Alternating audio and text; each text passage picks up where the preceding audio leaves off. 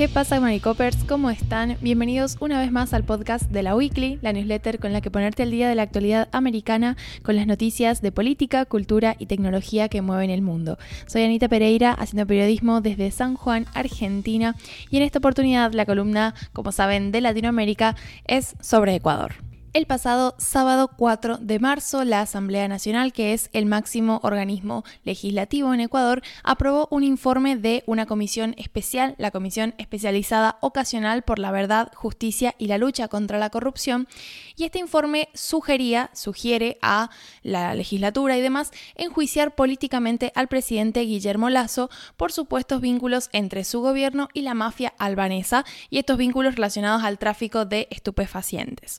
Este informe de alguna manera viene a ser como el capítulo final de uno de los escándalos políticos que han mantenido en vilo a Ecuador los últimos meses, porque, bueno, esto, digamos, tiene como su origen en dos filtraciones de información que fueron difundidas por el diario La Posta y que se convirtieron luego en un gran escándalo público. En primer lugar, este medio difundió un conjunto de audios que vinculaban a Danilo Carrera, que es cuñado del presidente Lazo, y a su amigo Rubén Cherres, con una estructura que mm, presuntamente gestionaba de manera corrupta nombramientos y contratos en las empresas públicas del sector eléctrico. Es decir, esto como habla de una corrupción en términos de administración pública, designación de cargos y demás. Más tarde a eso se suma que, eh, la posta difundió un informe policial de 2021 que había sido archivado, es decir, esa investigación se había cerrado, digamos, pero lo que estaba haciendo en un primer lugar era investigar y seguir eh, a Carrera y a Cherres, a las mismas dos personas, en el marco de una investigación a una presunta estructura narcotraficante que estaba vinculada a la mafia albanesa y exportaba narcóticos a Europa.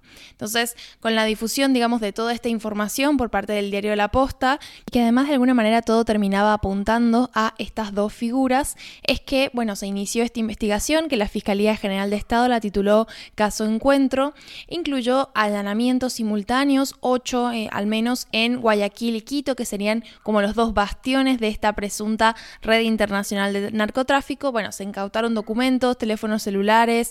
Es una investigación en, esos términos, digamos, que sigue todavía abierta, ¿no?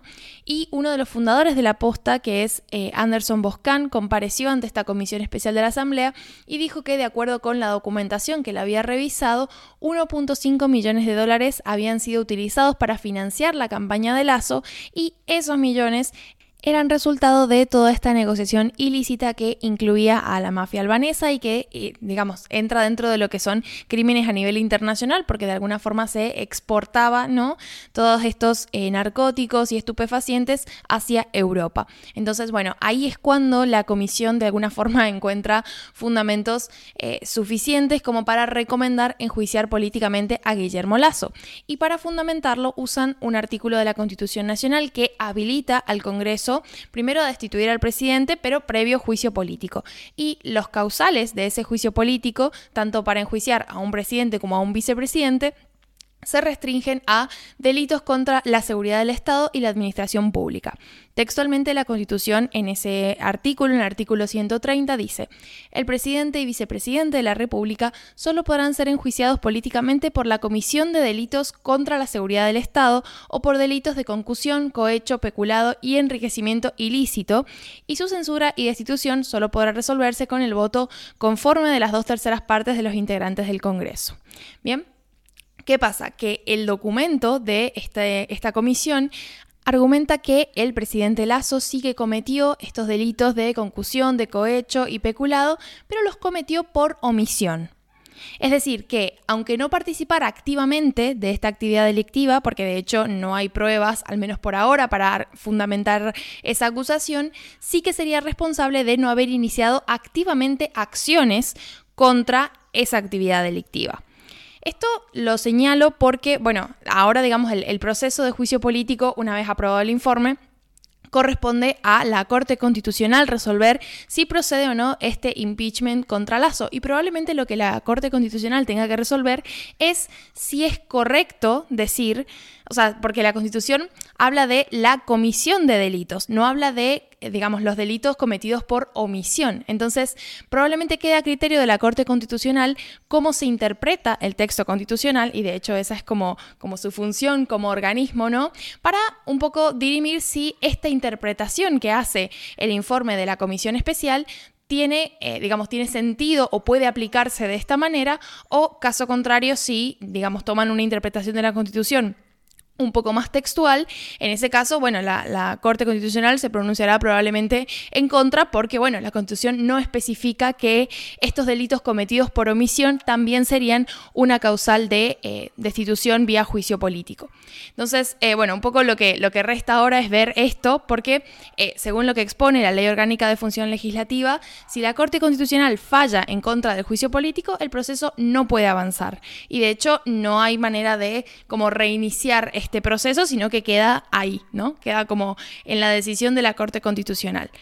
En caso de que la Corte Constitucional lo apruebe, el siguiente paso es que un asambleísta proponga formalmente iniciar un juicio político contra el presidente. Y ya hay candidatos a hacerlo porque la bancada de la Unión por la Esperanza, que es el partido que aglutina a los seguidores del expresidente Rafael Correa y que, bueno, son bastante eh, críticos y opositores al gobierno de Lazo, ya han anunciado que serán proponentes del juicio en el caso en el que la Corte Constitucional así lo habilite.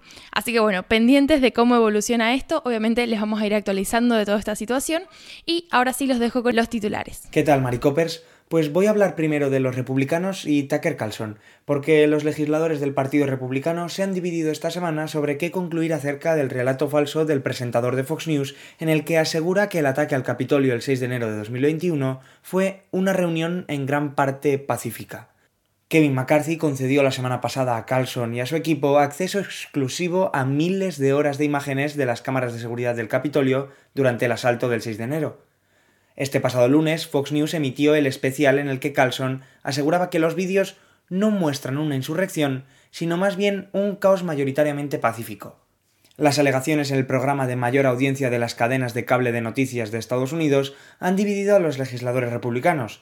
De un lado, senadores como Mitch McConnell aseguran que la representación del ataque por parte de Carlson fue un error, y su compañero Tom Tillis las tachó directamente de bullshit. Al otro, líderes republicanos de la Cámara de Representantes, como Elise Stefanik, aplaudieron el programa, y senadores ultraconservadores como Ted Cruz dijeron que el reportaje había proporcionado una perspectiva alternativa necesaria. Los únicos unidos con lo que pasó en el Capitolio han sido los demócratas, que ya protestaron en su momento por la entrega de los vídeos a Carlson y ahora por el enfoque que les ha dado a las imágenes. Abro cita textual del congresista demócrata Jim McGovern. El 6 de enero fue un ataque a nuestra democracia, y ahora Tucker Carlson ha optado por ponerse del lado de los enemigos de la democracia. Pero lo más alarmante de todo esto fue que fue ayudado e instigado por el presidente republicano de la Cámara, Kevin McCarthy. Este es un nuevo mínimo. Y luego pasó a Florida, donde los legisladores estatales presentaron este martes una ley que prohibiría el aborto después de seis semanas, cuando la mayoría de mujeres aún no saben que están embarazadas. El gobernador republicano de Florida, Ron DeSantis, ya firmó en abril de 2022 una ley que prohíbe el aborto en el estado después de las primeras 15 semanas de embarazo, sin excepciones por violación o incesto, una medida que muchos conservadores consideraron insuficientes. Hay que tener en cuenta que antes de abril de 2022, Florida permitía el aborto hasta la semana 24 de embarazo. La decisión del Supremo sobre la sentencia Roe v. Wade abrió la veda para proyectos legislativos como el de Florida. La nueva ley tipificaría como delito grave de tercer grado la práctica de un aborto después del plazo de las primeras seis semanas, lo que acarrearía una pena de hasta cinco años de prisión. Esta ley cuenta con excepciones en casos de violación e incesto, aunque solo hasta la semana 15, y en casos de urgencia médica grave. A pesar de la existencia de estas excepciones, mujeres de estados como Texas, con prohibiciones casi totales, han declarado que se les denegó el aborto a pesar de enfrentarse a complicaciones del embarazo. La Casa Blanca se apresuró a criticar la medida, asegurando que tendría un impacto devastador en la salud de las mujeres. DeSantis ya dijo en febrero que apoyaría un proyecto de ley de este tipo, por lo que solo queda esperar a que las cámaras estatales voten sobre la medida. Y eso es todo por mi parte. Un abrazo y hasta la próxima, Maricopers.